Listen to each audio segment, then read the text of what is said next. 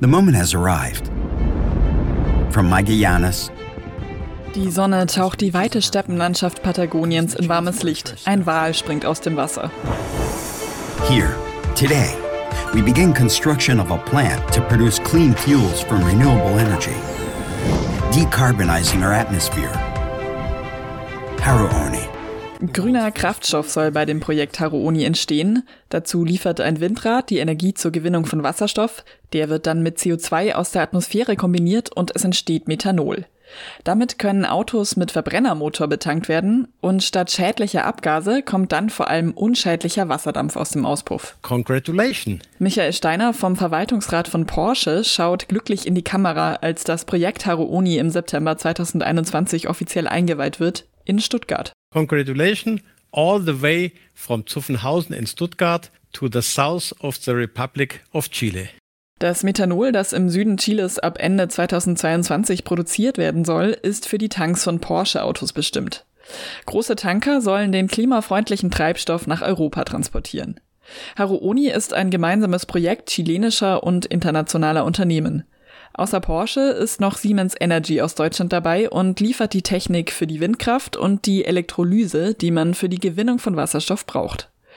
Und noch einen anderen Akteur aus Deutschland begrüßt die Moderatorin bei der Einweihung. It's my pleasure to welcome Thorsten Hedan, Head of Energy at the Federal Ministry for Economic Affairs and Energy. Das Bundeswirtschaftsministerium unter der Großen Koalition hat Siemens Energy 8,23 Millionen Euro für das Projekt Haruoni überwiesen.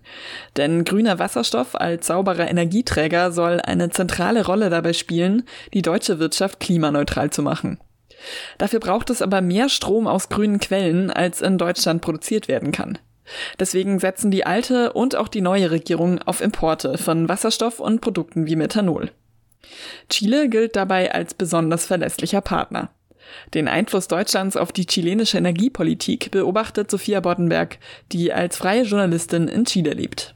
Die äh, GZ berät ja auch das chilenische Energieministerium seit mehreren Jahren und es gibt eine Energiepartnerschaft zwischen Deutschland und Chile seit 2019 und ich glaube, dass da ein direktes Interesse von deutscher Seite gibt, erneuerbare Energien in Chile auszubauen, um sie anschließend in Form von grünem Wasserstoff und seinen Folgeprodukten zu exportieren. Im Rahmen der Energiepartnerschaft arbeiten die deutsche und die chilenische Regierung beim Ausbau erneuerbarer Energien in Chile zusammen.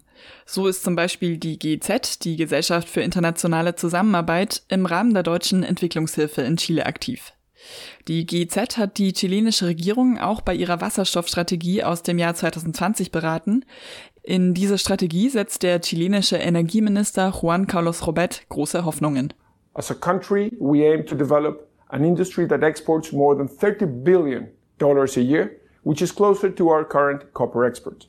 30 Milliarden Dollar soll der Export von grünem Wasserstoff in Zukunft einbringen und damit eine starke Alternative zum Kupfer werden. Im Moment ist Chile nämlich sehr abhängig vom Bergbau, der viele negative Auswirkungen für die Umwelt und die Bevölkerung hat. Jetzt hoffen viele Menschen in Chile auf neue Arbeitsplätze im grünen Wasserstoffbusiness. Doch KritikerInnen sagen, dass die Wasserstoffstrategie vor allem die Interessen großer Unternehmen bediene, die Zivilgesellschaft sei kaum einbezogen worden. Das sagt Lucio Cuenca Berger vom Lateinamerikanischen Observatorium für Umweltkonflikte, kurz OLCA. An keiner Stelle geht es um die Auswirkungen der Wasserstoffproduktion. Nirgends steht etwas zu der Menge an Wasser, die benötigt wird, um eine solche Menge grünen Wasserstoffs zu produzieren. Diese Informationen werden einfach nicht öffentlich gemacht.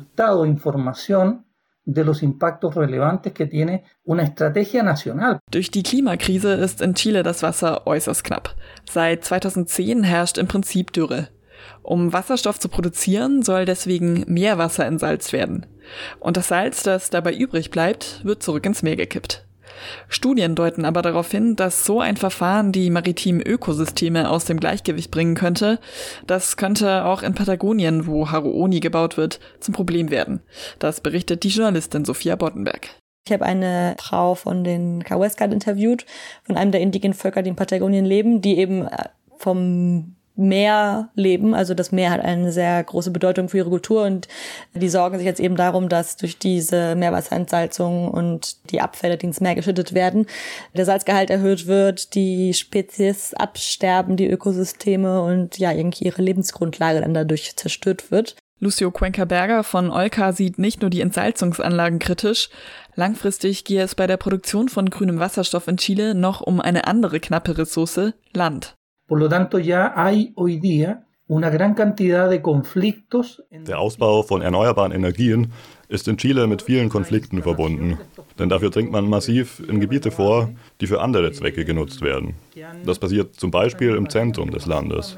Da entstehen im großen Stil Windparks auf Flächen, die eigentlich für die Landwirtschaft genutzt werden. Zonas que son territorios actualmente agrícolas y que se están transformando en campos eólicos, por ejemplo. Auch im Süden Chiles gibt es solche Konflikte. Hier sind besonders die indigenen Communities der Mapuche betroffen, erzählt die Journalistin Sophia Boddenberg. Da gibt es halt vor allem Landkonflikte, weil diese Windparks in den Gebieten gebaut werden, die die Mapuche als ihre eigenen Gebiete beanspruchen und sie auf keine Weise an diesen Projekten beteiligt werden, weder an der Umsetzung noch an den Gewinnen. Und die Energie, die da produziert wird, auch nicht für die lokalen Gemeinden vorgesehen ist, sondern größtenteils für den Bergbau, der am meisten Energie in Chile verbraucht. Auf Proteste reagierten die bisherigen neoliberalen Regierungen Chiles mit Militarisierung und Polizeigewalt. Sophia Boddenberg fürchtet, dass sich dieses Muster in anderen Teilen Chiles wiederholen könnte, wenn die Wasserstoffproduktion ausgeweitet wird. Im Moment konzentrieren sich die deutsch-chilenischen Pläne vor allem auf Patagonien und den Norden Chiles. Dabei beobachtet Sophia Boddenberg eine koloniale Logik bei den deutschen Akteuren. Äh, ich habe auch ähm, den Rainer Schröer von der GIZ interviewt hier in Santiago de Chile und er hat sowas gesagt wie, ja, im Norden, in der Wüste, da ist ja sowieso niemand, da liegen ja nur Steine rum. Da kann man ja ohne schlechtes Gewissen zu haben solche Projekte durchführen, weil da ist ja einfach niemand. Das sieht Lucio Cuenca-Berger vom Lateinamerikanischen Observatorium für Umweltkonflikte etwas anders als die GIZ. Vida. Nur weil es eine Wüste ist, bedeutet das nicht, dass es dort kein Leben gibt. Es gibt besondere Ökosysteme, die wertvoll und fragil sind. Und dort leben kleinbäuerliche und indigene Communities. Unterm Strich sieht Lucio Cuenca-Berger deswegen die Gefahr eines grünen Extraktivismus, was die Wasserstoffstrategie Chiles angeht. Normalerweise sprechen wir von Extraktivismus, wenn wir es mit einer Aktivität zu tun haben, die die Natur ausbeutet. Bis jetzt war für uns die Energiegewinnung keine extraktivistische Aktivität. Aber mit dem grünen Wasserstoff ändert sich das.